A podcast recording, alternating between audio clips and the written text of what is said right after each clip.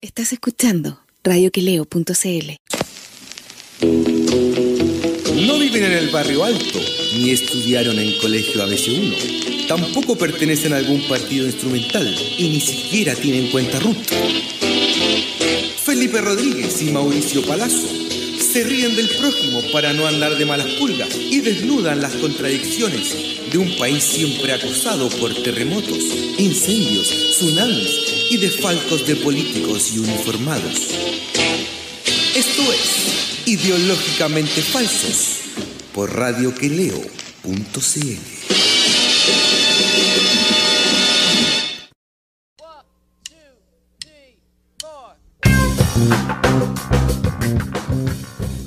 Hola Chile, hola Don Chicho, ¿cómo estamos? Oh, ¿cómo estoy? Triste, triste. Me cortaron las piernas, me cortaron todo. Te cortaron las piernas. No, soy un quilombo, terrible. No, Es en un serio, me, sentí, me sentí mal, weón. ¿Te, sentís mal ahora? ¿O ayer? Ayer, ayer. Hoy recordando más, viendo cuestiones ahí, pero igual, igual es fuerte, pues, weón. Sí, un ídolo.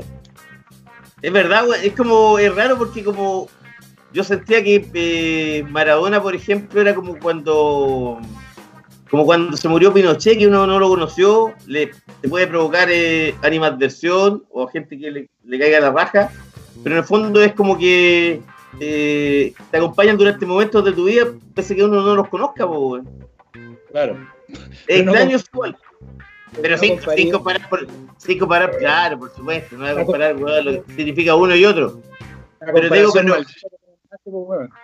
Pero, pero es que los weones están tan presentes, weón, en, el, en la vida de uno, weón. O sea, por lo menos hasta que se murió Pinochet, weón. Imagínate, Sí. weón, crecimos con sus discursos de mierda. Es loco. Sí.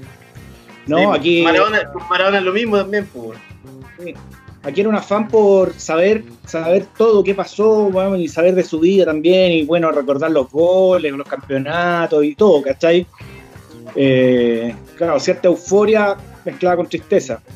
En cambio, en la cuestión de Pinochet, fue loca la hueá porque mucha gente celebraba que se haya muerto el dictador y toda la hueá, pero a mí me bajó una hueá muy como como mucha pena, weón, por lo que este weón había provocado, ¿cachai? Eh, cuestión que no fue entendida por mi familia en ese momento, porque pensaban que yo... ¿Por qué, weón? ¿Qué pensaban? ¿Ah? ¿Qué pensaban? No sé, porque todo el mundo estaba abriendo champaña y yo lo único que quería, weón, era weón, así reflexionar, weón, acerca de- del horrible momento que habíamos terminado, ¿cachai? Con ese weón, con el weón muerto. Weón que no se fue a la cárcel, weón, ¿cachai? Era, para mí, era una weá más, más oscura. Sí. Eh, Nada que ver, nada que ver, son recuerdos, pero Maradona es otra cosa. Maradona, bueno, pero igual despertaba muchos anticuerpos, bueno, las mujeres, bueno, no, no, no, no podían, no pueden entender eh, la verdad del ídolo eh, y su obra la mezclan demasiado con su con su personalidad y lo condenan inmediatamente. Sí, pero Maradona es un personaje, yo siento que es un personaje irrepetible. Difícil que haya otro igual, weón, en, en todo sentido, desde la, calidad como deportista a, lo, que opinaba, lo que transmitía. Eh, porque, weón, eh, es un que se hizo cargo de una familia cuando tenía 16 años. Estaba viendo unos videos, por ejemplo, cuando vino por primera vez a jugar a Chile contra Colo Colo, cuando jugaban Argentinos Juniors, su club de origen, en marzo del 81, imagínate, tenía 20 años, y cuando entra a la cancha hablan de él como el, el dios del fútbol. Yo decía, imagínate, tenéis 20 años y, weón, y tenéis, no sé, weón, 700 weones rodeándote todo el rato, weón. Y si tenéis 20 No. años. No, Es para, lo que, es, para, es para enloquecer, po, enloqueció, po. enloqueció. Si él enloqueció. En Nápoles, man. ¿te acordás que hablábamos el otro día, man? La, la, esa fisonomía de, de Nápoles, weón, que, que cómo es, es como Valparaíso, ¿cachai? Es, es una especie de, y también de tirria contra el resto de Italia, y de Italia contra Nápoles, eh, muy duro. Y él se transforma en una especie de redentor, weón, de Dios, de Dios, de Nápoles, ¿cachai? De toda esa gente, weón, abandonada por el norte. Eh, es impresionante ese- esa weón. Claro, y siempre. Y además miraban menos, pues, en el sur eh, italiano miraban menos por el norte italiano, pues.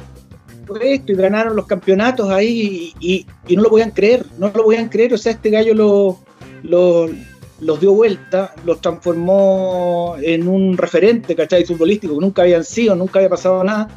Y bueno, y el tipo, ya, ya cuando, cuando había empezado, ya era un crack, y, y en ese momento fue un dios, un semidios, ¿cachai? Y bueno, en el documental este de Asif Kapadia, eh, ahí se muestra su inmersión en Nápoles, pero con Ay, todo. ¿cómo bueno? Dicen que, hoy dicen que es buenísimo su documental, ¿cómo está, weón?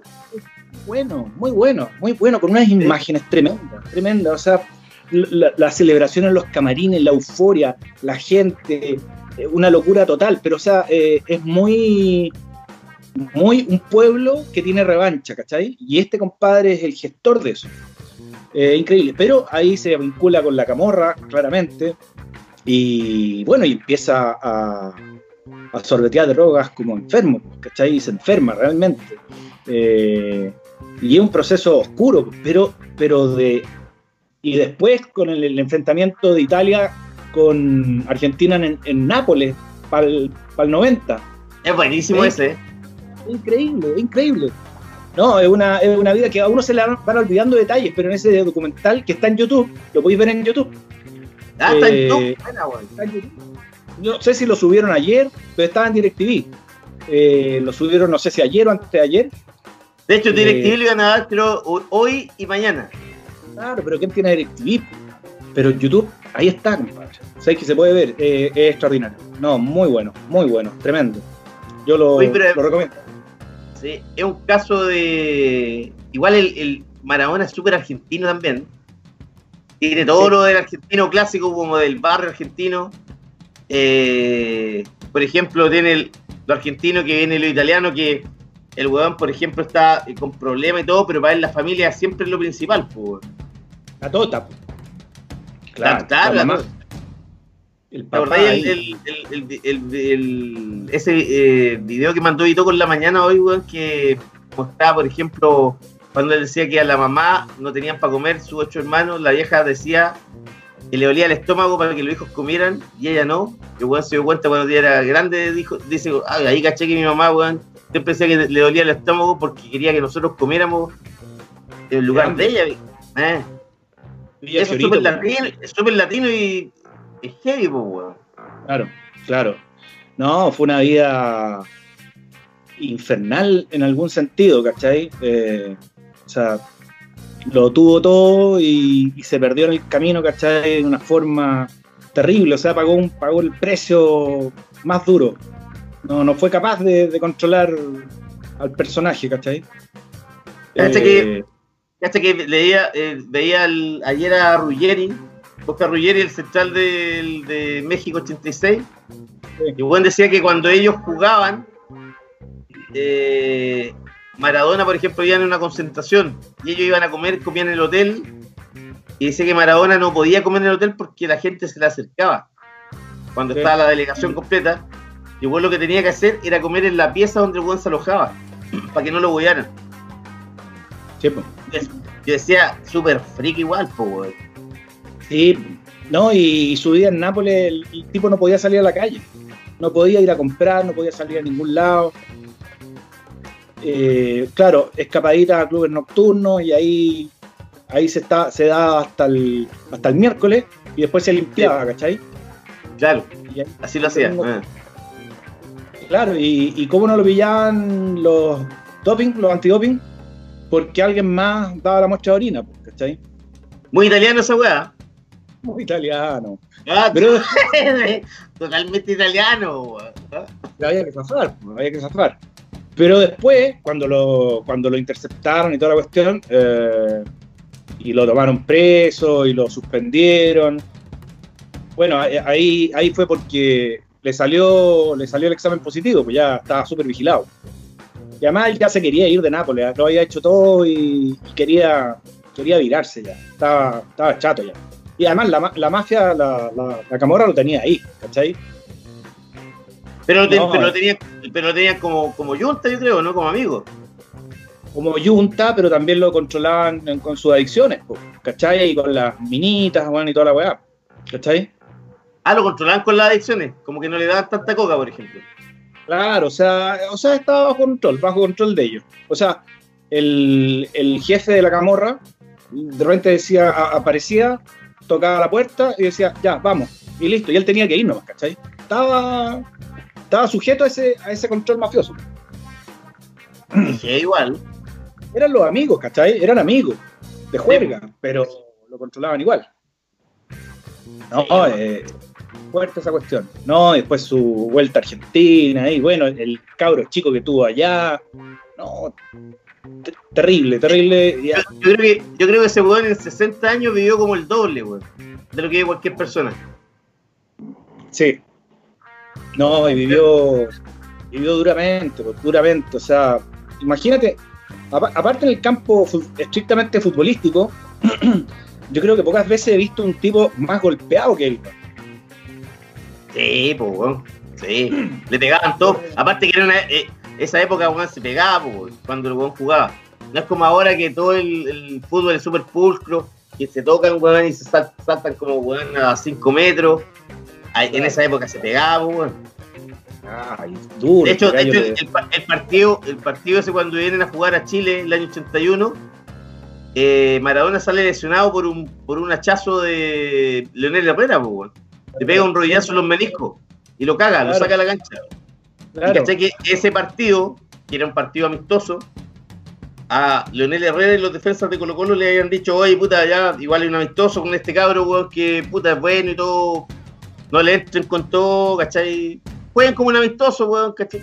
Pero Leonel Herrera se la pone igual, po, weón. le hizo un cariñito según él. Mira, Leonel Herrera, era como Mario Soto, eran durísimos, po, sí, Les, o- pegaban a, les pegaban a todos, po, claro, ormeño, al ormeño así. ¿Ah? ¡Pah! No, un sablazo que lo sacó. Bueno, y después tuvo muchos problemas. El, después lo infiltraban a cada rato para jugar en Italia. ¿Cachai? Pa, pa, pa, y, y le metían corticoide y, y esa cuestión. ¿Cachai? Como caminaba después Maradona al final. Sí, pues estaba, pero malísimo. Ya no podía. Podía caminar. Yo no había visto, por ejemplo, el, el video del, del, del último eh, partido que el weón estuvo en el, en el estadio de Gimnasia de Grima de la Plata en, en el 30 de octubre, cuando cumple los 60 años, lo vi el otro día, weón. Hoy estaba para la cagada, weón, hecho mierda. Sí. Hecho mierda. No, no podía, no podía moverse, weón.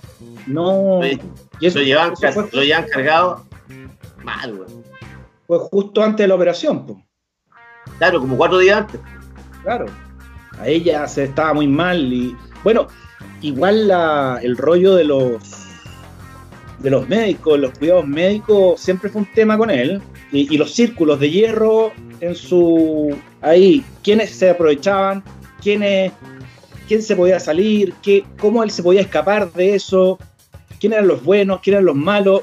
Él ya estaba perdido, ¿cachai? Estaba- Pero se imagina, imagínate que, por ejemplo, cuando a él lo operaron, eh, el círculo que tenía cercano no dejó entrar a su hija. No, De ahí, ¿cachai? Que en el fondo Maradona ya no, hace rato que no, él no gobernaba su vida ya, pues. Sí, po. Oye, dicen que los últimos momentos fue bien heavy y que, no sé, pues, la, la, la ambulancia se demoró, no sé, media hora en llegar, eh, la cuestión no funcionó bien, eh, el, el abogado, que era su amigo, lo había visto que estaba bien deprimido, que no salía de su habitación, eh, ya casi no comía. Eh, bueno, estaba bien, estaba bien mal. O sea, estaba todo como para llevarlo a un hospital, ¿cachai? Sí. No podía estar ahí. No, pero el médico cuando lo operaron, el, weón dijo que había quedado súper bien, dijo está fantástico. Eh, dijo que cuando Maradona había despertado después de la operación, lo primero que le había hecho, llévame a mi casa. y los médicos, en general, los que vieron los exámenes, recomendaban que el weón se tenía que quedar una semana en el hospital para recuperarse, weón, porque tenía una operación peluda, pero se lo llevaron porque el weón dijo, yo me quiero ir a mi casa, se lo llevaron, pues. Claro, pero ahí, no, pues, imagínate, estaba con un proceso así de, de alcoholización completo. Si el tipo no tomaba agua, ¿cachai? Tomaba puro alcohol. Dicen que desde las 8 de la noche todos los días weón, se ponía a tomar, pues. Llegaban las 20 horas del día y weón se tomaba pero como bestia, pues. Claro, y terminaba a las siete y media del otro día. Sí, pues, weón. Pa' partir de así, nuevo. Ima- Imagínate la mensa caña, pues, weón, el día siguiente, pues, weón. Heavy, heavy, heavy. No, además que una operación cerebral, un, un coágulo ahí, un hematoma subdural, y lo, se lo llevan al llevan a la casa. Pero pésimo. No, ahí hubo esos círculos de hierro que tenía Maradona, eh, yo creo que lo perdieron siempre. Bueno, ¿te acordáis cómo se llamaba el representante? Guillermo Coppola. Guillermo Coppola. Sí, pues, turbio. Muy turbio, pues, weón. Bueno, yo vi, yo, yo vi una vez, me acuerdo un video, cuando Maradona estaba en Cuba. Eh, Maradona, weón, estaba con una negra, que había tenido, weón, 20 años, Maradona tenía 40. La negra, weón, arriba, saltando arriba Maradona. Y entra Guillermo Coppola a la pieza, todo eso grabándolo. Y entra Guillermo Coppola a la pieza y, weón, y, le- y- y le pasa weón, una punta mientras el weón estaba tirando, le pasa una punta weón, para que se pegue un jale.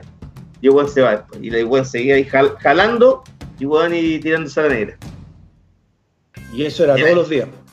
Imagínate el, el amigo, pues weón. Yo decía, oye, el amigo con este weón, ya no quiero, no quiero enemigos, pues weón. Estoy para la cagada y el weón va y me pone a buscarle mientras este weón se estaba pegando un polvo, weón.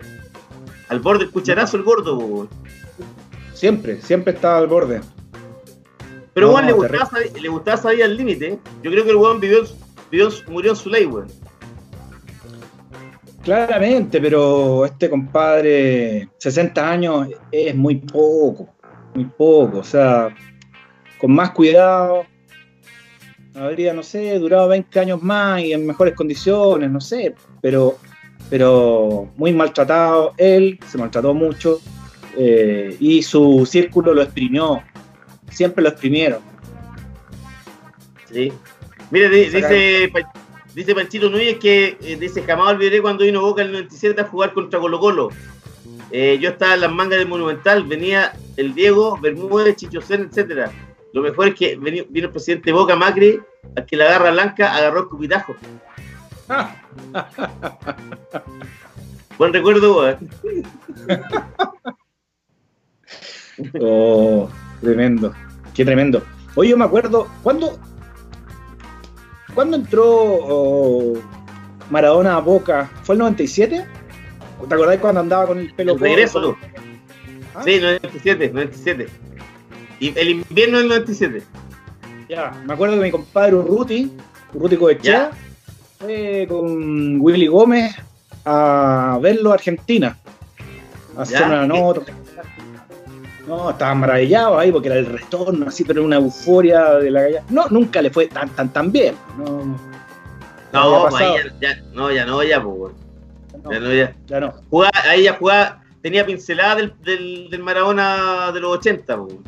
Claro. pero ¿cachai Claro. que yo decía Maradona es como de los de los héroes del fútbol, es como el último de la época del fútbol espectáculo, cuando no había tanta táctica, tan- tanta estrategia, eran como más partidos de jugadores de barrio, que eso era lo más, a mí lo más valioso yo encuentro de ese fútbol antiguo, y que es mucho más valioso que el de ahora, que todo el de ahora es más especulativo. Antes, weón, dejaban los weones, daban pasos para los, para, los que jugaban de 10, que eran los creativos, que los weones imaginaran, puta, era la magia del fútbol, del fútbol sudamericano. Los Jorge Valdivia, para el 86, Argentina tenía a Maradona, tenía a Bocini y a Borgi, esos tres, de- y, al- y tenían también, creo, al, a este weón, al Bocha Ponce, weón. Claro. Eran cuatro weones terriblemente buenos para la pelota, weón, ¿cachai? No, pues bueno Maradona, para- Maradona era un pichanguero, ¿cachai? Con ese físico así que se escabullía, que hacía esas. Siempre su, su técnica era aprovechar la, la, la fuerza del rival ¿ah? Y dejarlo pasar, y él hacer la finta y listo, y se lo sacaba, pues, ¿cachai? Pequeñito, ágil, rápido y con una con un con un botín ahí, pero que ponía las pelotas siempre muy bien. No, un tremendo, tremendo. Eh, claro, y era pichanguero. O sea, se notaba, se notaba. Tenía barrio, tenía barrio. Tenía calle. Sí, y, lo otro que lo otro que Manamana también fue de los primeros jugadores, sino el primero que empezó bueno, a, tirarle mierda a todos los a todos los eh, dirigentes de la, FIFA que se alineó con, con, eh, las causas de izquierda, bueno, no sé, pues era amigo de, Chávez, de Fidel Castro, de Maduro, de Rafael Correa, de Sebastián Piñera, un grande, bueno. Oye, pero, oye, pero la mejor de todas es un día, bueno, que yo estaba en el en la casa de una amiga y había un, y había un jugador chileno, weón. Un jugador de los 90, de la selección de Chile. Ah, ya, ya, ya, ya. Y caché que estábamos, weón, ahí, bueno, conversando, el weón empezó a hablar, a hablar. No dejaba hablar a nadie más, weón, con su historia. Eran buenas, yo creo que, weón. Eran, había, yo creo que había, al estilo Mauricio, tenía varias mentiras entretenidas, porque la historia, weón, había una weá que era absurda de ridícula. Pues las contaba bien y eran graciosas, weón. Pero Juan monopolizó la conversación y en un momento Juan cuenta cuando él fue a la despedida de un jugador uruguayo se llamaba Carlos Aguilera, le decían el Pato Aguilera al centenario hicieron una despedida el weón porque era de los jugadores de los 80, era de los weones crack, ¿cachai? Y, el weón dice que estaba en el hotel, pues weón, y de repente empiezan a tocar la puerta, weón, con todas. Y le gritaban, ¡Abrí, chileno, hijo de puta! Y weón abre la puerta y era, Maradona, pues weón. Bueno, hablan un poco, weón. Y weón dice que en la tele estaban dando un video de Ricky Martin. Y weón, y Maradona mira, mira la tele y le dice, ¿cómo se llama ese? Le dice weón a, este weón jugador. Y weón le dice, ese Ricky Martin, pues weón. Ah, sí dice, a ese yo me lo. Y le dice, a ese yo me lo timbré. Y se empieza a cagar de la. Y se empieza a cagar de la risa, weón. Y ayer, vi el Instagram weón, de Ricky Martin y puso una foto con Maradona y decía, grande amigo, te despido. Y, en esa época todavía no, no reconocía que era homosexual, pues, Mira. Maradona dijo que lo, se lo timbró, pues, Mentira entretenida, o infamia de verano. no sé, pero buenísima la historia, weón. Hoy se pasó. No, Maradona podía hacer. Yo creo que voy a hacer cualquier weá ese weón cualquier cosa, todo, todo, todo, todo. Ah, imagínate, Él decía, el weón, todos los amigos, weón, de los jugadores de la selección decían que eh, el weón no, nadie le decía nada, weón. El weón hacía que, siempre hizo lo que quiso en su vida. Siempre, siempre. No, fue rebelde. Eh, claro, pero claro, llegó a extremos así como de ya de decadencia muy, muy, muy elevada. ¿ah? Muy elevada, sí. Sí, ¿Ah? ¿te acordáis el, el, dijo, con perdón de la dama, que lo chupen y lo sigan chupando? Eh, no, o sea, se mandaba cualquier cosa. Pero también, eh, bueno, pero tenía una personalidad ciclotímica así, absoluta, para arriba, para abajo. De repente iba a un programa y se lo lloraba todo. Se lo lloraba y que mi y que por mis hijas y que mi, y mi esposa. Y bueno, que pasa que, tipo, claro, es que eso yo creo que era, era la clásica performance, performance quiero decir, de, del, del cocainómano, pues, Que igual está bien, de repente se ríe y de repente igual está llorando, weón, a mares, pues, Un payaso triste. Sí, un payaso triste. ¿Cachaste cómo murió no, weón? ¿Ah? ¿Cachaste cómo murió lo que dijeron? No que Maradona siempre y, la gente que tenía en su entorno se levantaban tarde, se acostaban muy, se acostaban muy de noche. Y el weón, eh, bueno, se habían acostado tarde y había un sobrino que estaba con él, de apellido Espósito, o Esposito, no sé, Espósito de haber. Y el weón fue como, a fue, como a las 12 del día a ver a Maradona porque lo había visto que el weón el día antes como que estaba medio para adentro, y lo fue a ver y, lo mueve, weón, y, el weón estaba muerto, weón. Se murió solo. Sin compañía de nadie. Yo decía, la, la vida increíble, weón. Siempre estuvo rodeado de gente, pero en el momento de su muerte, el weón estaba solo, weón, ¿cachai? El sobrino lo encontró muerto a, la- a las 12, ya, ya está listo. Puta, no, no, no hubo posibilidad de revivirlo. No, weón. Estaba muerto ya. Fue imposible. Claro, poca vigilancia. ¿Y qué se acostaban tan tarde estos carajos, weón? ¿Qué estaban carreteando ahí con el pobre viejo enfermo, weón? Yo creo que haber carreteado, quizás no con él, pero weón haber carreteado. Si Maradona debe haber consumido, weón, para suplir la cocaína, una cantidad de pastillas, weón. Sí, pues. Claro, a lo mejor. Sí, pues esas mezclas con pastillas ahí, lo. Y alcohol, también lo- imagínate, y alcohol. Sí, pues. No, Oye, pobre viejo. sí, weón. Chicho, vamos a la música. Ya, ¿qué hay a poner? Vamos a la música, vamos con eh, dos temas en homenaje a Maradona. El primero es el clásico, quizás el que más lo representa, la canción de Rodrigo, el cantante de Bailanta, con la mano de Dios, y Manu Chao con La vida es una tómbola. Vamos con eso, ¿te parece, Chicho? Ya, vamos. En una villa nación fue deseo de Dios crecer y sobrevivir a la humilde expresión, enfrentar la adversidad con afán de ganarse a cada paso la vida. En un potrero forjó una zurda inmortal con experiencia, sedienta ambición de llegar de cebollita. Soñaba jugar un mundial y consagrarse en primera. Tal vez jugando pudiera a su familia ayudar.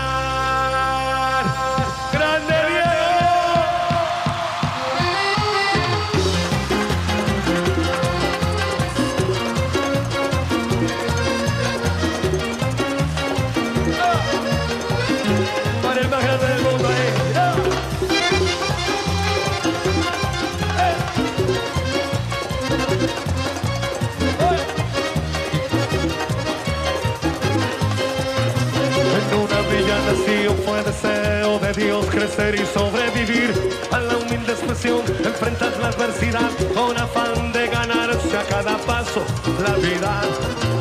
En un potrero forjó una zurda inmortal con experiencia, sedienta ambición de llegar de cebollita. Soñaba jugar un mundial y consagrarse en primera.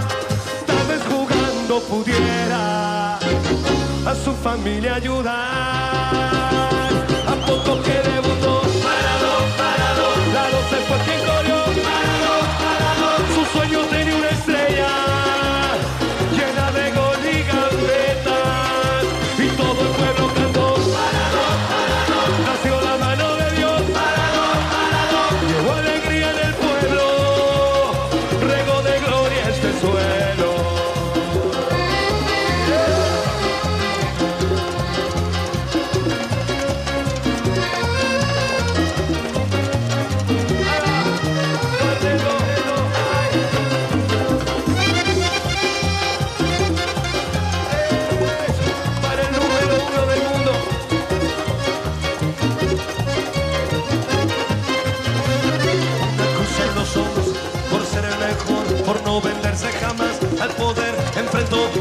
debilidad. Si Jesús tropezó, porque él no habría de hacerlo.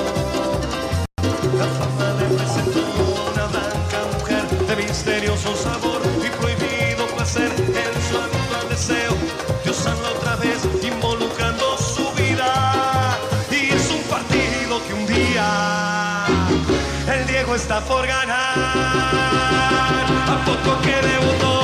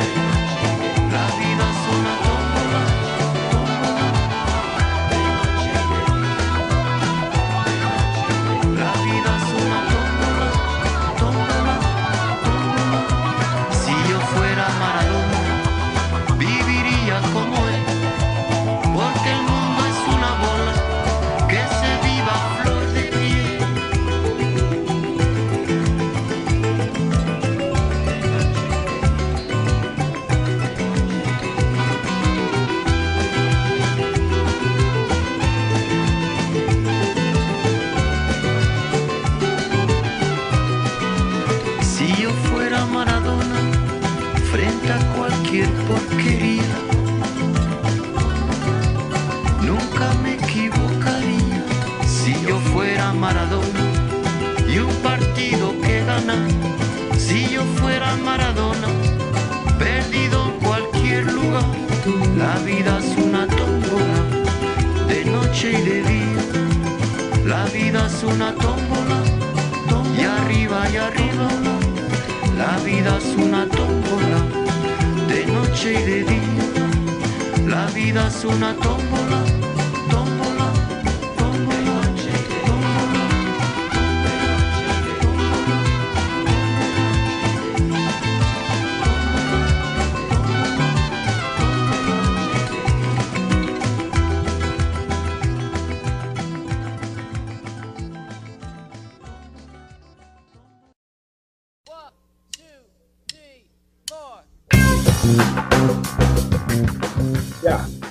estamos en el segundo bloque de día jueves de Ideológicamente Falsos y estamos transmitiendo como siempre por nuestro canal de YouTube y también por eh, www.radioqueleo.cl em, donde también pueden encontrar artículos, por ejemplo, ayer un artículo sobre la muerte de Diego Armando Maradona, lo que estamos hablando un poco con Renato Castelli.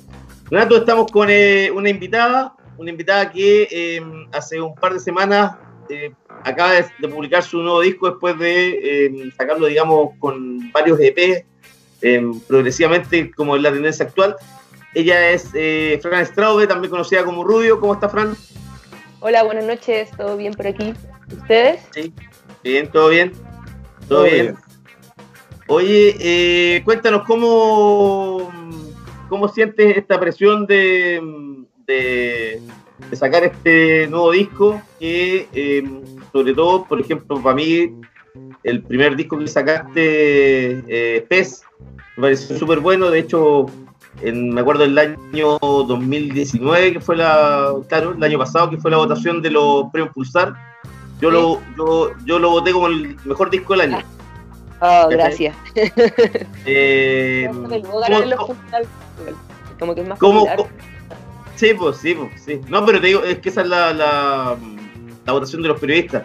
¿Cómo, cómo sientes esta, este desafío de este, de este nuevo disco más, más difícil?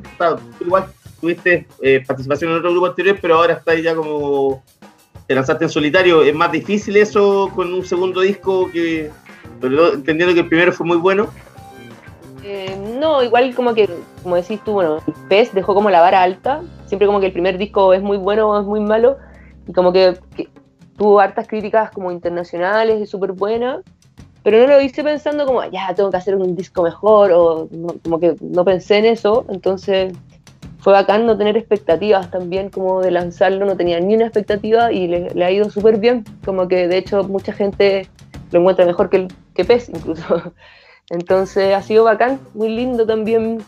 eh, pero yo creo que fue lindo ese ejercicio de no hacerse expectativas de que al disco anterior le había ido bien, porque si no te estáis fijando mucho en lo afuera, como poco en ti y en tu arte. Entonces, nada, súper contenta en verdad, muy contenta por el, el disco. Por fin ya salió, aparte. Se atrasó N, se había atrasado N, después vino el estallido, después la pandemia, pero al final fue muy perfecto que haya salido en esta época porque la temática del disco está muy acorde eh, y el concepto está muy acorde a lo que está pasando hoy en día, así que fue todo sincrónico y muy lindo que haya salido ahora.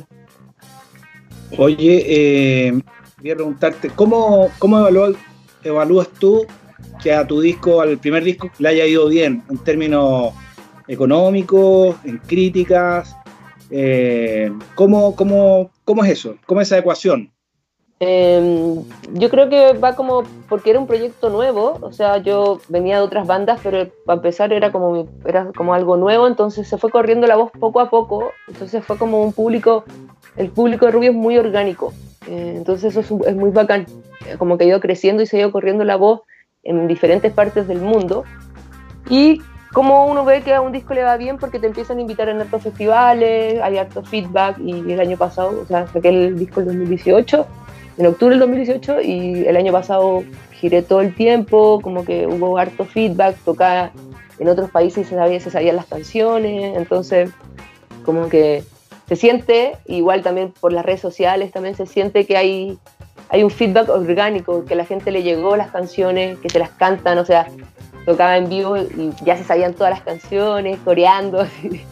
Nunca me había pasado eso tanto como de corear las canciones, pues yo hacía como, mi otras bandas eran más alternativas incluso y no eran tan cantables, pues, y como que Rubio como que ahora lo cantan, entonces es bonito, ¿sí? Como, pero así, Sí. como que orgánicamente y como que también toca harto, pues como que también se ve así que hay harto como feedback. En ese Bueno, sentido, sí. sí, ca- Oye, el, el- tú eh, te- tenías como la idea de a comienzos de, de este año de irte a ir a, a México. Eh, ¿en, qué, ¿En qué quedó eso? Eh, eh, ¿Está la idea también de, de ir- de irte ya cuando pase la pandemia, no sabemos cuándo, pero pase, o, o te vas quedando en Chile? Mira, yo me iba a ir en abril y mm, yo me había ido a vivir en marzo donde mi mamá para ahorrar plata y como ya irme, pues como ya hacer mis maletas, todo listo, sí, dejé la sala de ensayo y todo. Pero haz planes y el universo se reirá de ti y nada, pues llegó la pandemia y en un momento como ya, no, si en agosto me voy. Pasaba tres meses, no, ya, si en septiembre, como que al final fue como, lo solté, ya como que fue bacán haberlo soltado también, porque sentía como una presión dentro mío que tenía que irme, el manager de Rubio, que es Pa- Pablo Porter, está allá, y fue como en un momento como, ¿para qué me voy a ir a encerrar si yo iba a ir a tocar a festivales, iba a estar como en vida social, de cierta manera? Sí. Y no se Claro. puede, entonces, eh, por las hermosidades del universo, como eh, me enamoré en pandemia y ahora vivo acá, ah, no vivo en Santiago, me vine a vivir al Cajón del Maipo, y estoy muy feliz viviendo acá en la montaña, en la naturaleza. Acá nunca hubo cuarentena en San Alfonso. Entonces también como que me tocó un giro tan bonito y tan agradecida de lo que me ha tocado vivir. Entonces, nada, será cuando tenga que ser. Estoy creativa, estoy tocando igual, saqué un disco. Entonces, nada, como que yo creo que la pandemia nos ha hecho a todos como vivir el presente y me encanta estar en el presente. Ya no hay planes y eso es muy lindo. Me gusta esa como sensación que produce eso. Entonces, nada, será cuando tenga que ser, lo solté y fue bacán haberlo soltado, como que un alivio también. Claro. Eh, el- tú dices que hay gente que dice que el segundo disco incluso es mejor que el primero y con la buena, la buena recepción del, del primer disco.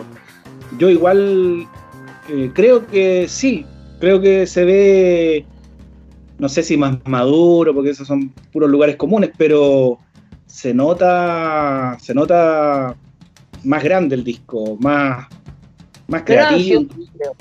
Sí, pues más creativo y menos ansioso, porque también Menos yo con el primer disco estaba descubriendo también para dónde ir, como tenía como muchas ganas de sacar todo, todo, y como que el segundo disco ya siento que como que se, se estableció el estilo de Rubio, como que ya tú puedes escuchar a Rubio y decir como, ah, esto es Rubio, como que creo que ya como que se encontró un poco como mi, mi camino, como que también me siento mucho más enraizada como artista, como mi mensaje también lo tengo mucho más, como que esto es lo que quiero comunicar, esto es lo que quiero como expresar y compartir. Entonces, me gusta también, mi voz está mucho más fuerte, yo siempre he tenido como un miedo quizá a mostrar mi voz.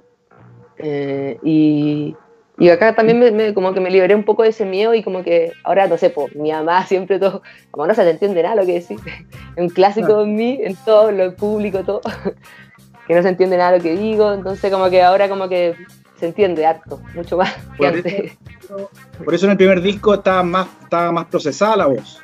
Tenía. Sí, está- la mezcla está mucho más atrás también. Claro. Sí, ahora está mucho más, más sequita incluso ahora. A mí me encanta la reverb, es como mi, mi efecto favorito. y amo la reverb en todo. Y acá está mucho más seco este disco, hay voces sequitas, así, entonces como que le he ido como perdiendo el miedo quizás también a, a- salir adelante.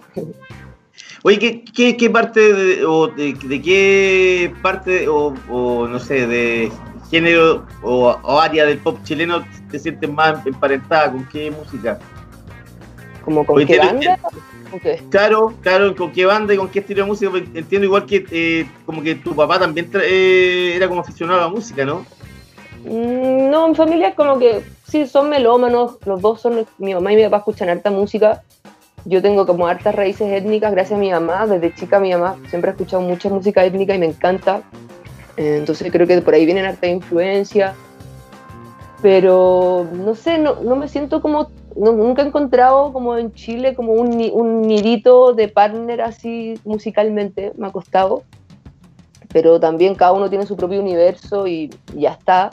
Pero sí me encantan varias bandas chilenas que la que comparto yo creo como un poco el espíritu o como la sensibilidad también me pasa, más que como su ¿Cuáles, por música ejemplo? tal. Me encanta Fernando Milagro, eh, somos como partners así medios musicales, siento que tenemos como una hermandad medicinal juntos. Me encanta Matanza, eh, me gusta ahora este proyecto nuevo que sacó IO también, que también la conozco. Oye, Eh, ella, ella es como, yo encuentro que es como súper parecida a la música eh, a, a la tuya, ¿no? Sí, me han dicho a mí también que se parece un poquito. Claro, porque tiene cuerda y es como electrónico. Sí, Es como una. sí. sí. Eh, Pero me encanta Matanza. Yo creo que como Matanza es como una de las bandas que más me gustan chilenas. Bueno, Matías Aguayo también me gusta harto. Ah, ya, de más. Sí, Pero Matías Guayo, Castro. como que Matías Guayo eh, se ha criado más musicalmente en Alemania que en Chile igual, ¿no? Sí, pero claro, eres chileno igual. De hecho, ahora estamos ahí en, en primicia, estamos haciendo cositas juntos, así que bacán. Ah, Ah, sí. qué buena. Ah, buena. Oye, y el proyecto con eh, Fernando Milagros, cuéntanos un poquito de, de eso. Eso es un split que hicimos, estamos juntos, estamos creando una cooperativa, que yo creo que sería como la primera cooperativa de música que se está haciendo acá en Chile, y estoy como muy entusiasmada, somos un grupo de personas que ya hemos trabajado juntos, estamos haciendo una cooperativa que se llama Ronda. Y los artistas que están en- que acabamos de empezar, eh, está Fernando y, y yo. Entonces estamos como en harta reunión y creando esta cooperativa y la idea es que empiezan a llegar más cooperados, más artistas de distintas disciplinas quizás más adelante, pero por ahora es como música y productores. Y nada, hicimos este split, son como dos canciones inéditas que nos unimos y sacamos material como para empezar a, dar a conocer la cooperativa. Y ha sido bacán porque al final hoy día es como creer en, en otra economía, como una economía circular. Eh, dedicarse al arte igual es difícil acá en Chile, medio frustrante. Sí.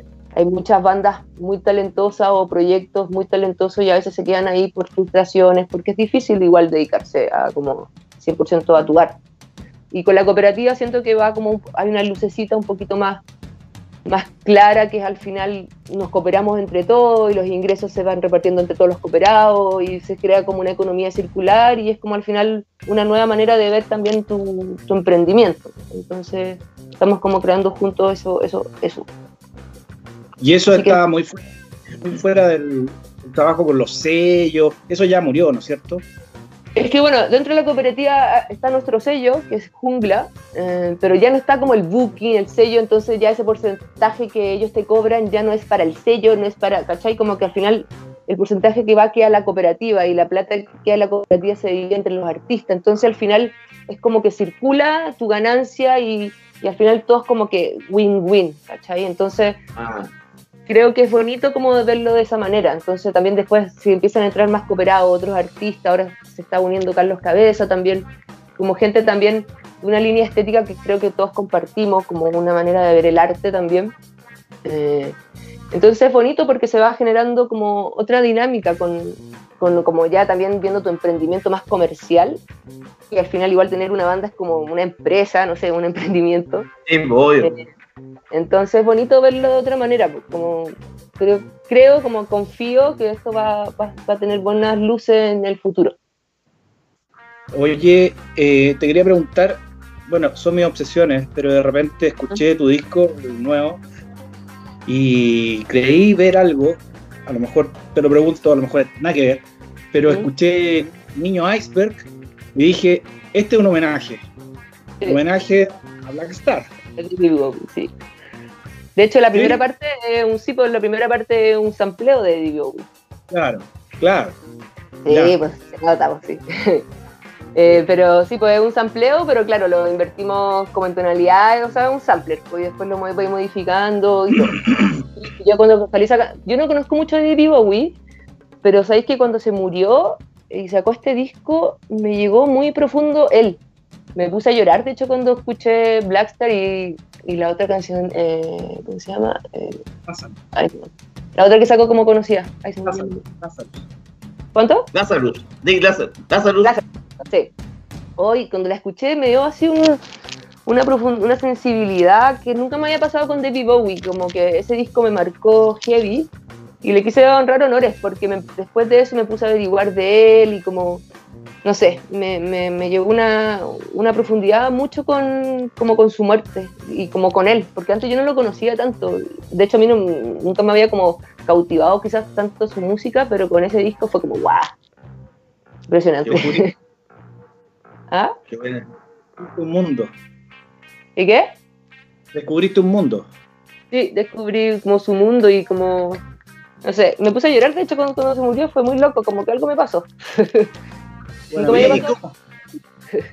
¿Cómo, cómo, cómo fue que te, te dedicaste a la música? Porque aquí dedicarse a la música, como, como decías tú, dedicarse al arte eh, es frustrante, pero em, claro, dedicarse a la música es súper difícil y ser mujer más encima es como el doble difícil. para darse a conocer cómo, cómo, cómo lo hiciste tú para, eh, para querer hacer eso en, en tu vida, cómo fue también como las expectativas familiares, tus papás que te dijeron así, hazlo o estoy puro weyando, no sé, ¿qué, qué, qué pasó? No. Gracias, como que ha sido bacán que mi familia siempre me ha dejado ser, siempre ha habido como una libertad de, de Ah, bueno. esencia, que yo quien, quien quiera ser. Yo partí tocando batería a los 11 años, me metieron a clase, como que siempre mi papá es como medio músico frustrado, entonces como que también como que querían igual y me veían súper motivada, digamos, yo estaba en clase en la mañana y me quise meter a clase de batería y me cambié a la tarde para tener clase, entonces como que me vieron súper como interesada y veía que yo, como que yo siempre he creído que para estudiar un instrumento tenés que hacerlo desde chico y como que siempre empecé a estar en la música de muy pequeña, entonces siento que tengo la música muy inculcada como esencia. Yo soy cero teórica, de hecho yo estudié composición y no me iba bien. Me eché armonía, rítmica, solfeo, como que toda la teoría a mí me cuesta mucho, como eh, el estudiar así como... Pero soy muy del visual, del tocar, del experimentar o del imaginar, como que En la intuición. como la intuición, sí, tengo mucho la intuición en la música, como que creo que eso ha sido uno de mis principales como pilares para seguir en esto, como que también, no sé, siento un llamado dentro mío, podrá sonar un poco místico, pero siento algo dentro mío que me dice que yo tengo que dedicarme a, a- mi arte. Y, y lo siento muy fuerte, siento como que mi angelito, mis guías, mis maestros me dicen como que no pare, ¿cachai? Entonces, eh, siempre he seguido y como y siempre como muy honesta también, como que y también me he compartido, yo llevo como haciendo música como así, como eh, públicamente como del 2010, 2000, sí, 2010, Harto ya, pues 10 años. Sí. mi gente, mis yo tocaba en Miss Garrison, que era un punk, así yo gritaba y tocaba la batería y, y ahora yo lo escucho y digo, uy, qué vergüenza.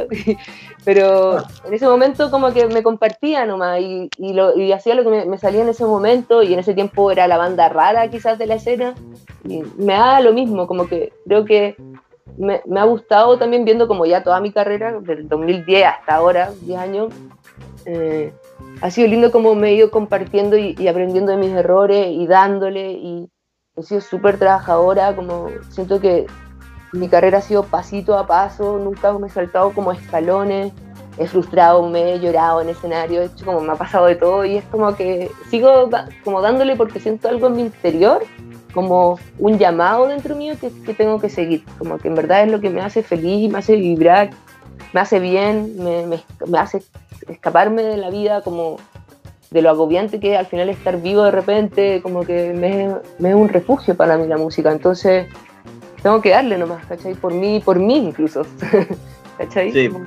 Me hace bien. ¿Cuál fue tu Ah, última del actuación? dinero y esto. ¿Ah? ¿Cuál fue tu última actuación en vivo ahí con público?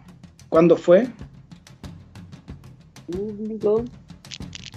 Como para el estallido social, por ahí, no me acuerdo bien. Pero, mm, pero en el estallido social hicimos varias tocatas así como gratis, al aire libre, en parque. Pero no me acuerdo, pero por ahí fue más o menos. ¿Echáis mucho de menos eso?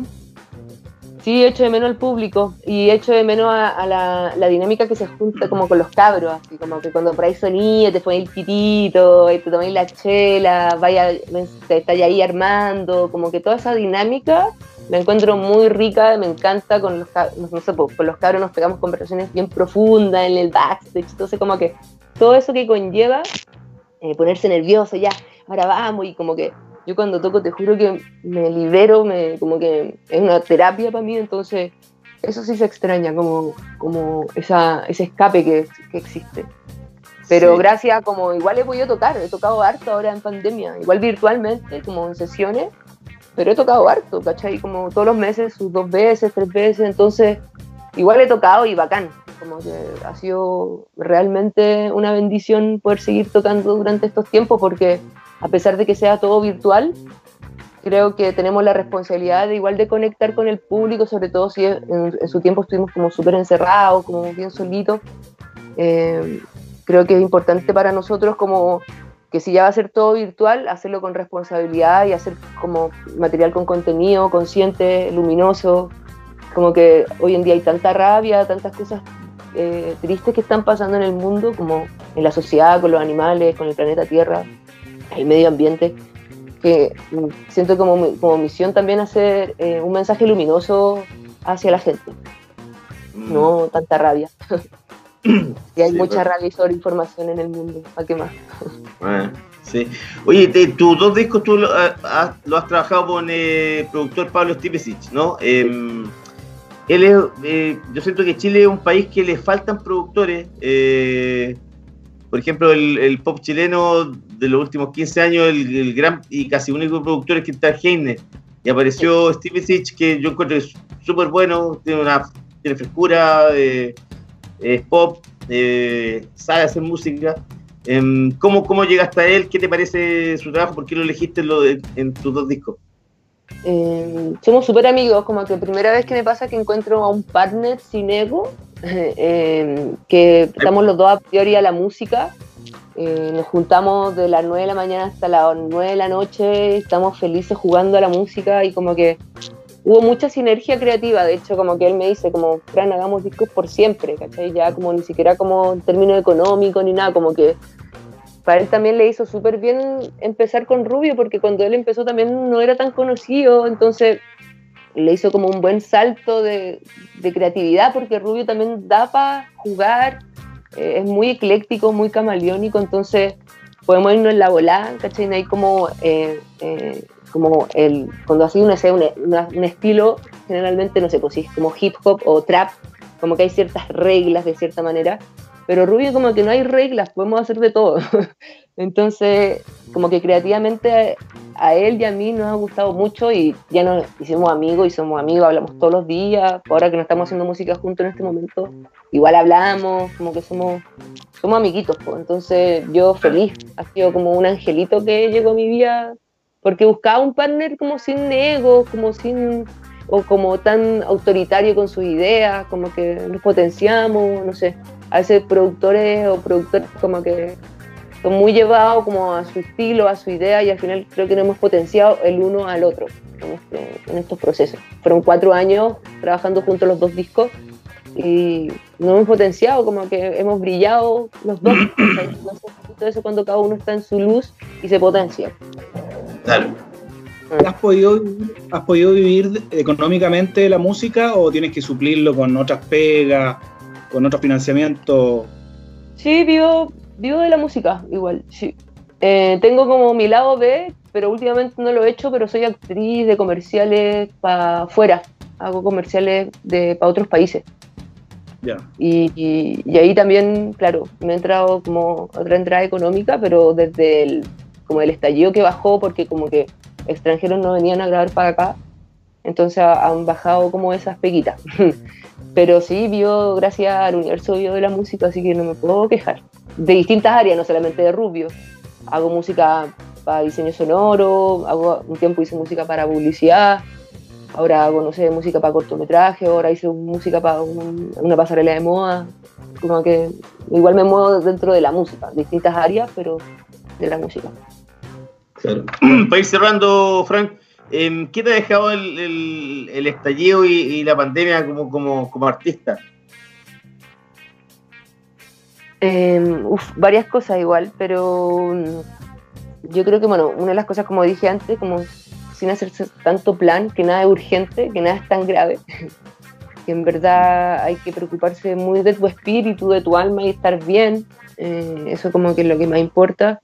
Eh, también creo que me, me ha hecho valorar y creo que a mucha gente también valorar las cosas simples, que a veces uno vivía arriba de la máquina de la producción, producción, producción, producción y está ahí de repente muy desconectado de, qué es realmente lo que importa, ¿cachai? Como qué es lo que realmente importa. Entonces, eh,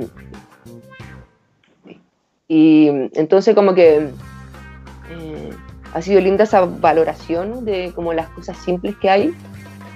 Y eh, eh, también me ha hecho como eh, ser más selectiva también un poco, como también me he alejado harto de las redes sociales, me he alejado harto de la sobreinformación. Eso ha sido muy bacán. Eh, como que me di cuenta que en verdad a mí lo que me hace bien es ser creativa, estar en la naturaleza, estar con los animales, eh, tener conciencia como con, con los seres sintientes que nos rodean. Y me ha alejado un poco de esa sobreinformación que hoy en día está muy densa, sobre todo también en Chile, que hay está heavy igual la info y como que de repente fue como, ¿sabes qué? No, no quiero, no quiero más esa info y a mí me hace bien estar en el río, viendo las estrellas, haciendo música, estando con mi familia, como que ha sido lindo eso, como la selección también, no como anclarme al rebaño porque todos están haciendo eso, hay que hacerlo, como que me he alejado un poco de, de esa como masa que está arriba y entonces fue como no, incluso, no sé, dejar el viaje, la gira, como que de repente, whatever, así, ¿qué importa? Así, ¿Qué pasa si no giro? ¿Qué pasa si, no sé? Como que me, me han dado muchas cosas más lo mismo en el sentido como externas también, que a veces uno estaba como arriba de la máquina todo el tiempo. Sí, Ha sido sí. lindo preocuparse también de estar como con las cosas simples y tener amor, no sé, como cositas mucho más profundas. Y creo que también es eso lo que le falta a la humanidad también. Creo que la espiritualidad está súper muerta acá en lo humano. Sí. Entonces espero que la pandemia sirva un poquito para eso. Mm, sí. Oye, eh, Fran, y por último, eh, ¿por qué rubio? ¿Por qué te pusiste rubio? Por mi mundo imaginario en verdad, así como en grandes rasgos. Eh, como que partió como, porque yo venía de otras bandas y tenía como ganas de empezar algo de cero y como que me imaginé que un ser blanco llegaba a la Tierra. Y este ser blanco se empezaba a empapar como de vivencia, de sus antepasados, de sus ancestros y como que de la, como la naturaleza y empezaba como a agarrar color. Entonces era como, es como si fuera un lienzo en blanco que llegaba. Entonces este ser rubio, que era un albino, cuando recién partió rubio, como el 2017 que hice como un demo, eh, me hice una foto yo de albino, como medio andrógeno. y era este, este ser rubio. Bowie. como- ¿Ah? Como a Bowie. ahí. Sí, ¿verdad? Pues, sí, Ah. pues. O sea, ahí soy, en mi vida pasada fui amiga de Bob. y me hice blanco así entero, como pestañas blancas, todo, unas fotos así, ahí las pueden buscar al, de albino. Y era como, este era albino que llegaba a este planeta Tierra como a empaparse del planeta Tierra, de los verdes, de los azules del océano, y como, no sé, una volada y quedó. Sí, sí, sí. Oye, ¿y, y, y- y- qué, se, qué se viene para el, futuro? No sé, el verano, ¿cómo, cómo se ve con harta pega? Eh, mira, voy muy día a día igual, como muy presente, pero se vienen videoclips, eh, se vienen algunos remix eh, con otros artistas. eh, estoy ya pensando en el tercer disco de Rubio, que tengo ganas de hacer un EP cortito, como de 6, 7 canciones, eh, como mucho más electrónico, más techno. Tengo, bueno, quizás se vienen algunos conciertos presenciales ahora con gente si la gente no está viendo, el 5 de diciembre voy a tocar en el Parque de los Reyes, al aire libre. Así que se puede ir si quieren. ¿Y dónde? ¿Por la perrera? Sí, afuera, afuera de la perrera, de hecho. Ah, Eh, mira, un, camión, un camión itinerante y llega al final a la perrera y toco yo. Y después hay una obra de la Pali García. Eh, ahí Ah, en buena, redes tirar más información como que pase el tiempo. Me voy ahora a Fluvial también. eh, voy a, a hacer una composición con un chico que se llama Víctor Cifuentes, que es mapuche. Entonces tenemos que, crear una, tenemos que crear una canción de cero, así que estoy muy entusiasmada, estoy trabajando en eso ahora. Eh, ¿Qué más? Y nada, se vienen videos, se vienen conciertos y prontamente quizá ya el otro año ya eh, esté yendo a tocar a países, que se están gestionando algunas giras. Y eso, pero día a día, porque a veces se están gestionando giras y todo y puede que llegue el virus de nuevo y ahí quedamos, entonces como que nada, soltando, presente, como ahora estoy preocupada de lo del fluvial que es con este chico mapuche, toco el 5 también que tengo muchas, estoy muy entusiasmada porque va a ser el primer como concierto donde puede ir gente, entonces lindo igual al aire libre. Y eso, pues día a día nomás, contenta también, agradecida. Rico. Qué bueno, qué bueno. Sí. Ya, pues, eh, entonces eh, estamos con el, con el disco Mango Negro de Rubio para, para que lo escuchen, lo sigan el 5 en el Parque de los Reyes, ahí cerca de la Perrera. Eh, Sí. Muchas gracias por la conversación, eh, Fran, y que te vaya muy bien con el, con el disco. Ojalá que lo puedas tocar en varios lados. Muchas Que gracias. muy por- bien. Chao. Tú también. Buenas noches. Chao. Adiós. Chao. Nos vamos a la música con eh, Rubio, con Ir y con Isidora Ryan, con Padre Encantado.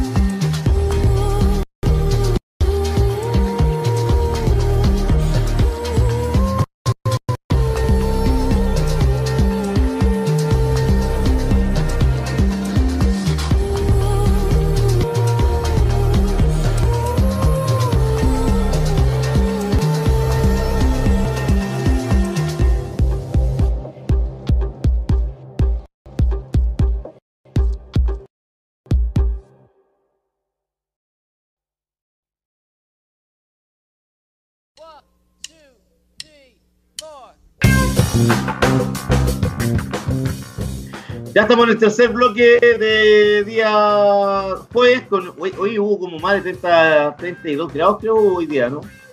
Sí, hace calor. Ya- hace calor y lo peor es que cuando hace calor la gente es mala, güey. Imagínate lo que va a pasar mañana que es viernes, güey. Sí, está mala la cuestión.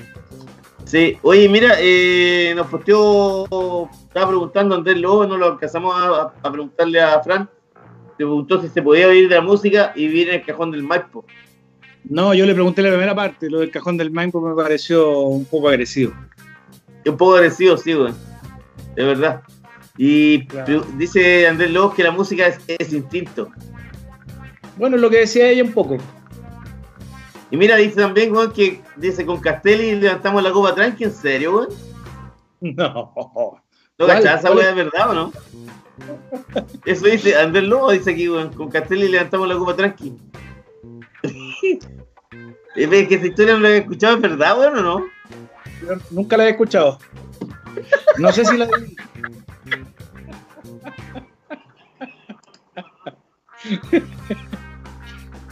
Fue buena esa copa. Ah, La la buena, weón. Sí, pues, weón. Ah. Una copa histórica cuando, weón, eh, weón, ¿te acordáis? Participaba toda la gente de- en el deporte, pues, weón. El deporte. El, deporte unía. El deporte es el alma nacional. ¿Te acordáis, que es, es el cántico de la IGD cuando uno iba al Estadio Nacional? A ver la, Sí. la jornada doble o triple y weón, terminaban los partidos y ponían esa canción, pues. El deporte. Yo me acordaba de Sergio, Sergio Badiola, el brigadier, Sergio Badiola. Dedicán de Allende. po. Sí, po. Que Sergio Badiola tenía un tenía un, eh, un hermano que era muy parecido a él, que era profesor de matemáticas de mi colegio, weón. ¿Ya? pero con la diferencia eran- de cara eran casi iguales, pero era canoso, pero le faltaba un bra- el brazo izquierdo. Y, todo, y todos se cagaban de la risa porque le faltaba el brazo izquierdo, o sea, el- como la mano, así. tenía como la mano, la mano mocha el huevo. Y todos lo agarraban para el huevo, weón. Y me dan, y, y me dan ganas de cantarle el deporte cuando weón pasaba y todos los huevos cantaban eso. ¿Dónde era eso, oye? ¿En qué, en qué establecimiento? en un, en un colegio, puta, algo conocido, weón, se llama Instituto Nacional. Ah, el foquito. El primer foco de luz de la nación, weón, sí, weón. Ahí donde estudió Lawrence Goldberg. Oh, el hijo del ferretero. Sí, pues, weón. Un puta, weón que se hizo a sí mismo, pues, weón. Qué honor, qué honor más grande. Sí, igual que Julio Samit. Oh, Julio Samit oh, de- le declaró no tomo, no fumo y me gusta Alberto Plaza.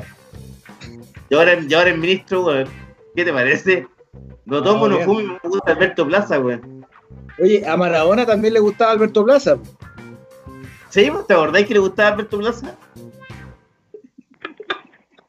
No, si se jalaba, jalaba clenso este weón. No, o sea, eh, weón, yo creo que le ponía ahí una raya buena a Maradona y le ponía ahí cualquier weón le gustaba, po. le decía, oye, ¿te gusta Américo? Me encanta. ¿Te gusta Miguel Barriga? Maravilloso. Cualquier weón le podía gustar, po, weón. Los bomberos, vamos, buena. Sí. Los la noche, oye, la- ayer en la noche me preguntaba, weón, ¿cuánto, cuántos kilos de cocaína habrá jalado Maradona en su vida? Harto, yo creo. Buenos sacos. Sí, weón, harta cocaína, yo creo. Sí. No, hace mal esa cuestión. Es mala droga esa. Eh, Yo encuentro que es mala droga esa, weón. no es buena, no es buena. No, no es buena, porque como que te, te- al final a la gente la deja, la, la atrapa, weón. La envuelve. No, te deja autómata, un robot sin sentimientos, ¿cachai? Sí. Y, y los bajones, así, no, tremendo, terrible. No, Una los, vida- bajones son, los bajones son horribles, pues, weón. Está ahí, la oscuridad total, pues, weón. No, eh, se sufre harto con esa cuestión. Por eso, niños, no se droguen. Por eso niños no se droguen, pues, weón. Es verdad, weón. Oye, mira. Está, dice, Andrés Lobo, weón, escribió recién, dice, jugamos en ese equipo, Ju- jugó contigo, weón. Sí, pues si me hizo campeón. Siempre me lo dice. ¿Estáis weyando? No, extraordinario equipo. ¿Y quién va a jugar ahí? No lo recuerdo. Era un equipo extraordinario en todo caso, weón. Bueno, bueno, bueno, bueno. La Copa Click también la jugamos, pero no, esa fue sin lobo. Oye, weón, eh, ¿cachaste lo que pasó con eh, con la fiscal Chong que la amenazaron de muerte, pues, weón? Ocho personas. Sí, pues lo atraparon a los. Sí, que, que integran el, eh, el grupo weón, eh, de extrema derecha La Vanguardia. Claro. El mismo, el mismo de Sebastián Izquierdo. O alias, sea, son, son puros cabros escurridos estos, pues, weón. Alias el Cacas. alias el Cacas. Sí. Mira, Pero- dice que los ocho, los ocho detenidos son Solange Aravena, Paula Narváez, dos mujeres, Osvaldo Urcola, Benjamín Zaragoza, Fernando Hasler, Pablo Martínez, Gabriel Jara y, y Daniel Goldberger. Y ese weón, mira, oye el apellido Goldberger, de- como que me suena ese. de ese. ¿Quién? Goldberger, No, ¿Te suena eso, no? Goldberg. Goldberg. ¿Ah? Goldberg. Goldberg. ¿Sí? ¿De dónde ese weón? De por allá, pues. Ah, sí. Sí. Es de esos cabros, weón. Y de extrema derecha, que de extrema derecha, mira qué weá más rara, weón. Sí. Oye, pero ¿cachaste la, la, la más distintiva ahí es Paula Narváez, que tiene una, tiene una empresa de pernos y tuercas. ¿Ya? ¿Cómo se llama? Eh, Paula Narváez la, y la empresa se llama Sudiper. Ah, también tiene, tenía o era dueña de un Pumba y Timón, un jardín infantil.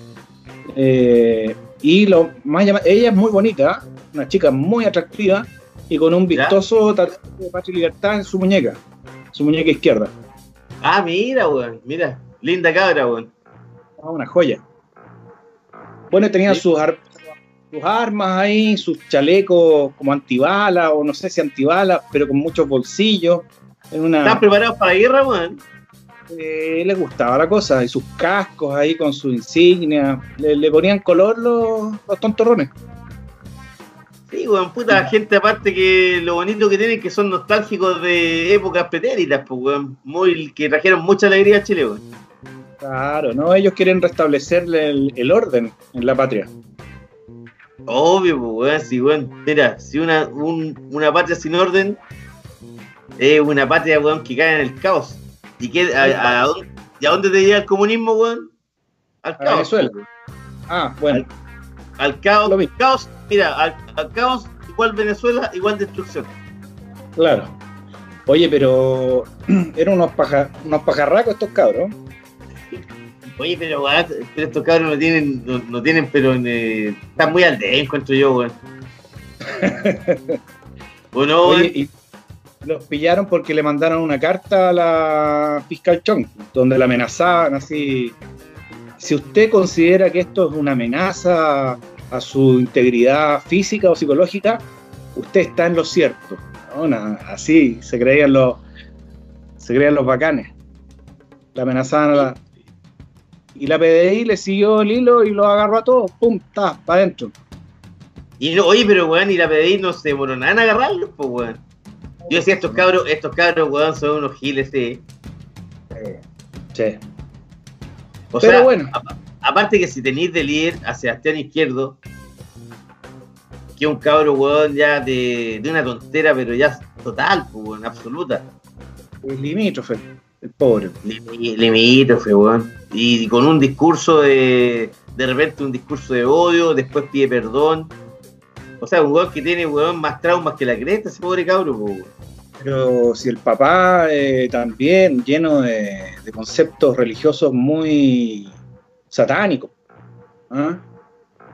Sí, weón. Oye, el papá otro que en baila la otra vez, weón, te, te acuerdo- lo vi en un video que lo grabaron en una plaza y les decía a todos pecadores, weón. Y los- y no. eran puros cabros, weón, que se cagaban de la risa, lo veían como un cómico. así. Vuelto loco el caballero. Imagínate el hijo que le salió. Más tonto que él. pero imagínate, weón, cómo lo habrá educado, po, weón. Eh, O sea, yo, No. yo ahí, weón, yo ahí lo siento mucho, por, por ejemplo, por Sebastián Izquierdo, porque, weón, a cualquiera le puede tocar un papá así, pues, weón. claro. Lo enfermó. Claro, pues, weón, y salís totalmente estúpido, pues, weón, con un papá así, weón.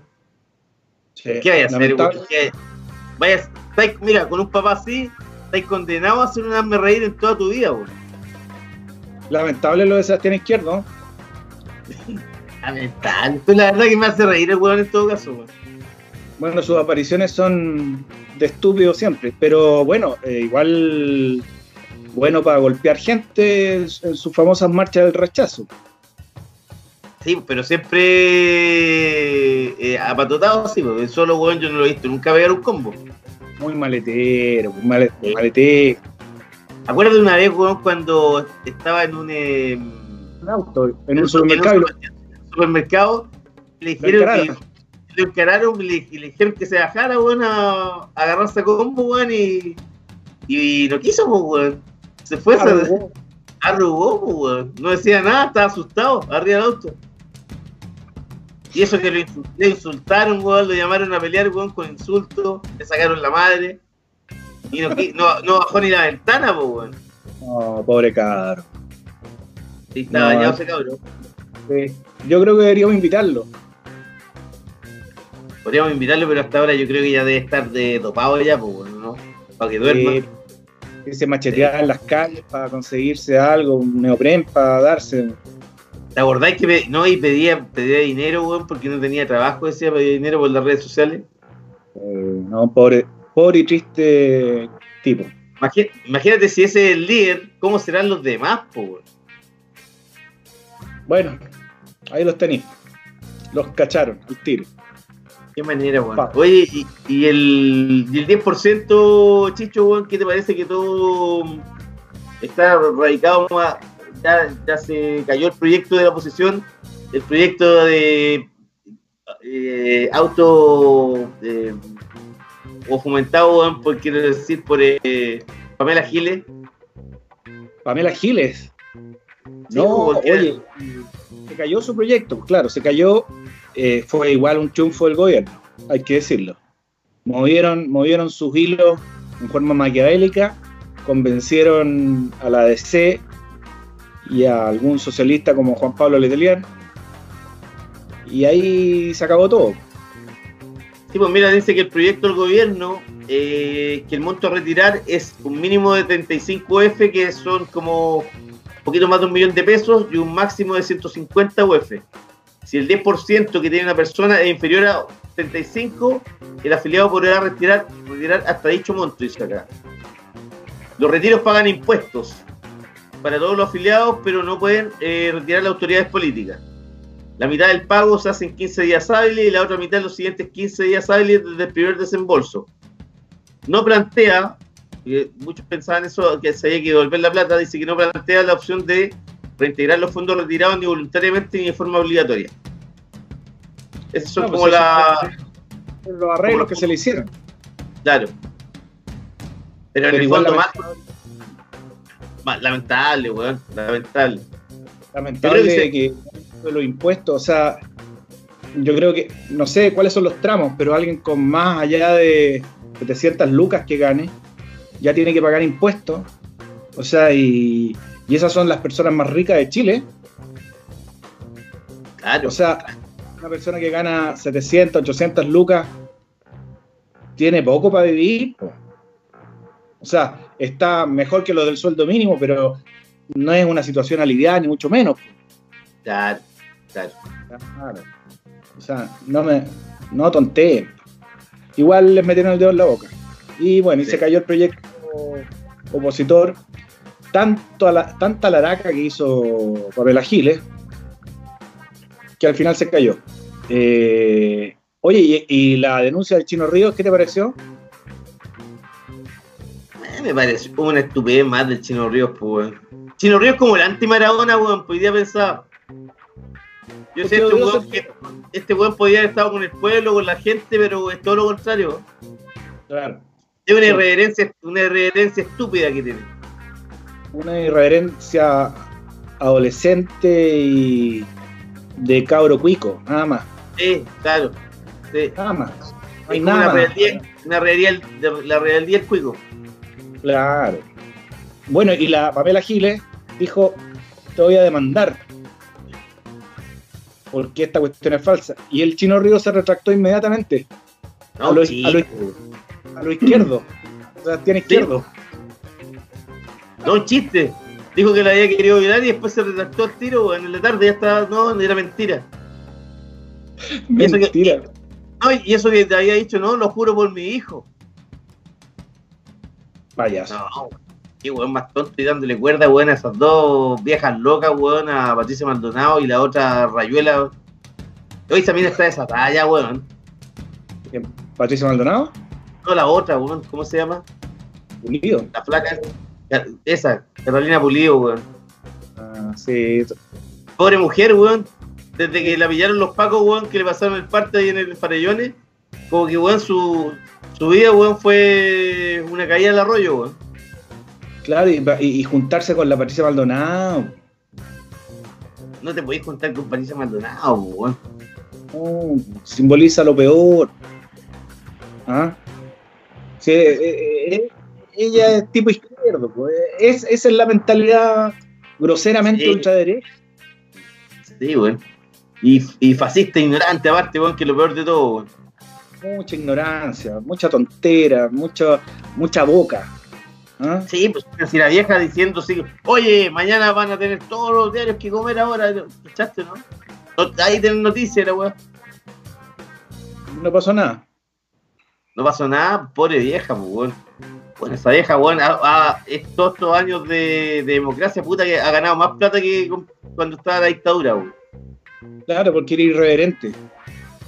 Era irreverente y decía las cosas a la cara. Ah, Como la doctora Cordero, otra vieja, weón. Otra vieja mierda, weón. la deja cucú. Qué manera, weón. Están llenos de loco esto.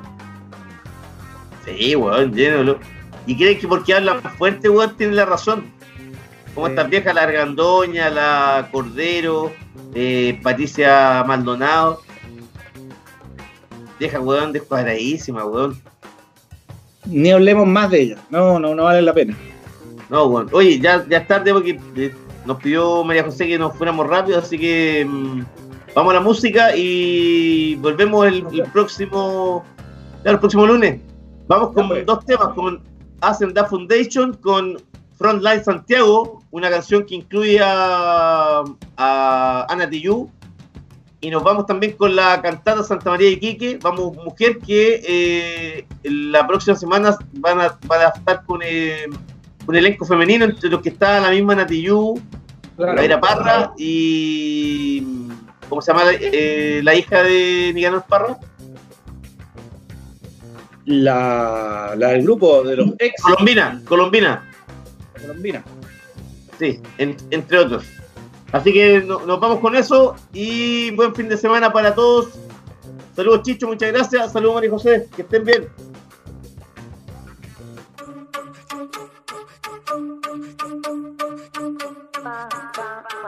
Listen. I'm on the front line, fighting for what's mine, wasting no time. I can see it shine through the dust, beaming into my mind. I fully trust that I'm on the right side is a must. Freedom for all, peace and love. For the big, for the small, we're on the same team. Can you hear the call? United we stand. Primera línea, esquiva. Frente a frente al oponente, anillo dinamita. Pasa el tiempo, pasa todo, cambia, burócrata. El lado tuyo en el mismo equipo, mismas ideas, mismo sentido. Si te vies ni medios caminos, tu rebeldía se fue al precipicio. Todo peligroso el modelo, tapa los ojos, desarma tu modo, te pone cómodo. Todo, todo, pomo. Caminabas tan fuerte y claro, con pensamiento obstinado. Ahora te miro, divagando, te convertiste en lo que más odiamos. Vanguardia, vanguardia, clara, desatada, desmadre, palabra, dispara, desmonta, batalla en un cara. Pra, pra, pra. Vanguardia, vanguardia, clara, desatada, desmadre, palabra, dispara, desmonta, batalla en un cara. Pra, pra, pra. If you're Muslim, you're a terrorist, a violent thug. If you're black, And if you're white, they say you're mentally ill. Opposition real when I can't believe folks buy into that and let the media get away with that. For them to keep doing it over again. People now enemies that used to be friends. Let's not pretend that it doesn't affect us. Stop to panic. Seeing a bearded man on a bus. That's what they done. You don't even know it. Telltale signs you're starting to show it. Desensitized from the news of war. It doesn't seem to bother you anymore. Too busy trying to maintain the bills. Who cares who kills or how much blood spills? Yo, I'm on the front line, fighting for what's mine. Wasting no time, I can see you shine through the dust. Beaming into my mind, I fully trust that I'm on the right side. It's a must. Freedom for all, peace and love. For the big, for the small, we're on the same team. Can you hear the call? United we stand. Panguardo, panguardo, flag desata, desmadre, palabra, dispara, desmonta, en un cara. Desmonta,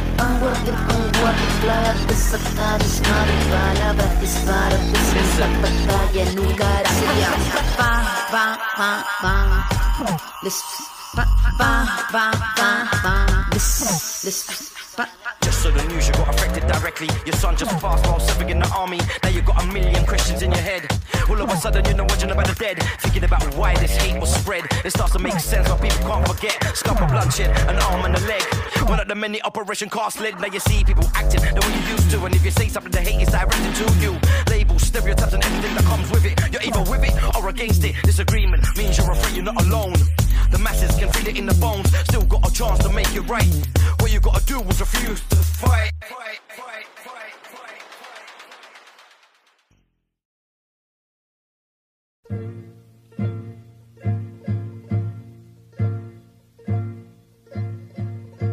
Vamos mujer, partamos a la ciudad, todo será distinto, no hay que dudar, no hay que dudar, confía, ya vas a ver, porque ni di que todos van a entender.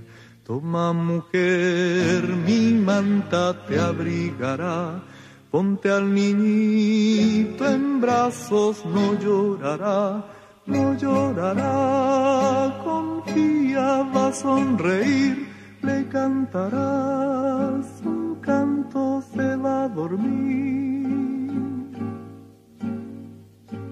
¿Qué es lo que pasa? Dime, no calles más. Largo camino tienes que recorrer, atravesando cerros. Vamos mujer, vamos mujer, que hay que llegar. En la ciudad podremos ver todo el mar. Dicen que Iquique es grande como un salar, que hay muchas casas lindas, te gustarán, te gustarán. Confía como que hay Dios allá en el puerto, todo va a ser mejor.